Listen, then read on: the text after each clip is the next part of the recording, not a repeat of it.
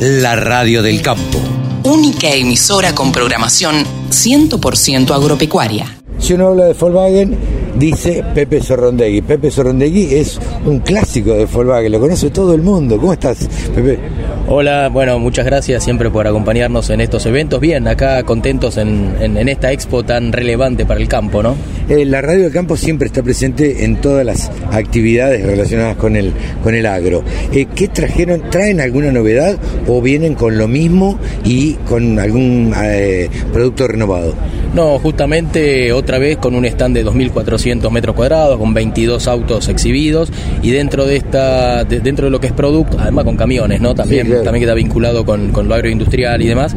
Este, también con, con tres novedades te diría. El, el Vento GLI, que todavía no, si bien se presentó, se adelantó un poco la información, no, no, no, empezó a comercializarse este, en los concesionarios oficiales.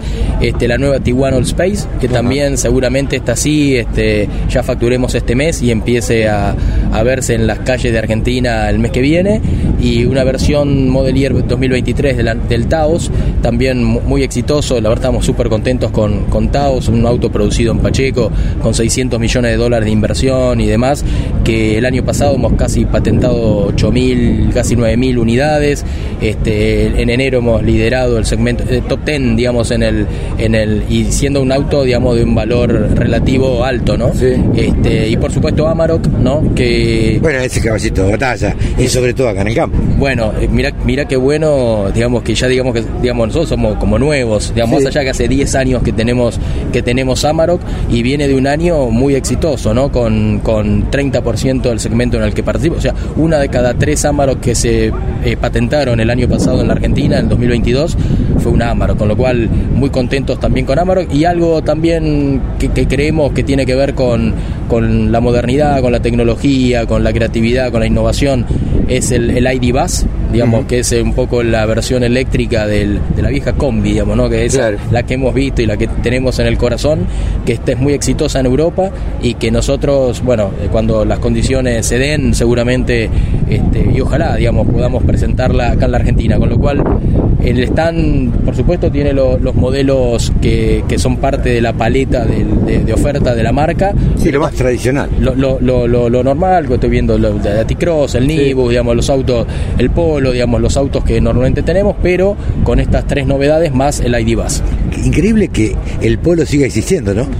Sí, no es el polo clásico, no, digamos, no, no es el polo clásico. La verdad que las marcas tienen un glosario de nombres, entonces en la medida en que los autos se van produciendo y, presentando y, naciendo, bueno, uno tiene que ir agarrando esos nombres. Y polo es un nombre que si bien en la Argentina, porque nosotros produjimos el Polo Classic en Pacheco, este, tiene también una connotación emocional, Polo es el auto de entrada de gama de, de Volkswagen en Europa. Ah, y este Polo es justamente ese auto. Entonces, este que se hace ahora en Brasil, se fabrica en Brasil, pero que emula, digamos, el auto, el Polo europeo. Por eso, por eso es Polo y porque además es un nombre que, que, connota cercanía en la Argentina. Así que. Si bien es, es eh, muy temprano todavía como para evaluar. ¿Cómo notas la recepción de los productores agropecuarios?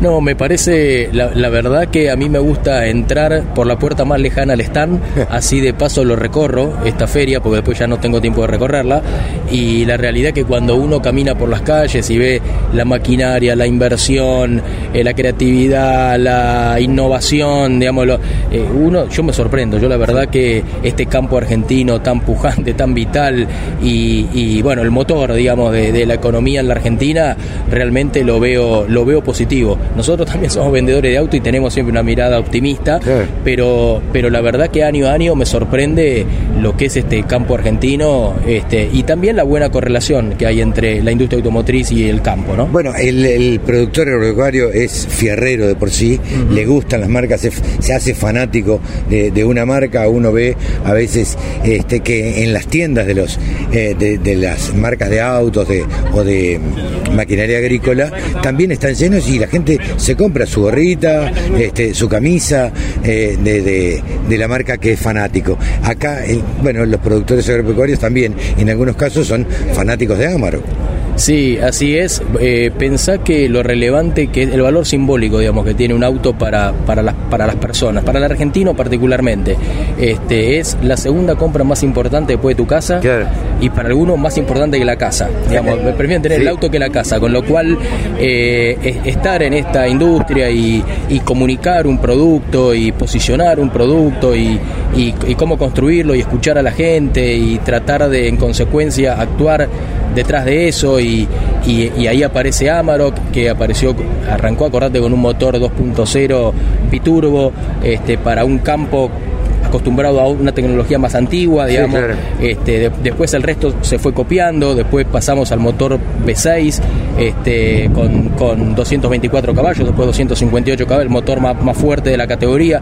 Creo que eso ayudó mucho, pero bueno, eso es parte, digamos, en esto que te digo, ¿no? Escuchar al cliente, este, tratar de, de, producir o de aportar en el, eh, dentro del producto lo que el cliente te está diciendo y cuando se dan esas cosas, normalmente este, llega la gratificación, ¿no? Llega el encuentro entre el cliente y el producto, digamos, donde después tiene que hacer poco y, y que mantener y atender bien. Y por eso aparecieron los seis años de garantía. Entonces, bueno, empieza, es, es, como un círculo, te diría, como, como el juego de la vida, digamos, del, del auto con la persona, que, pero, pero donde se trata de escuchar mucho. Pensá que para que se fabrique un auto este, se lo tiene que planificar cuatro años antes. Entonces, este, y, acá no sabemos en la Argentina qué va a pasar la semana que viene.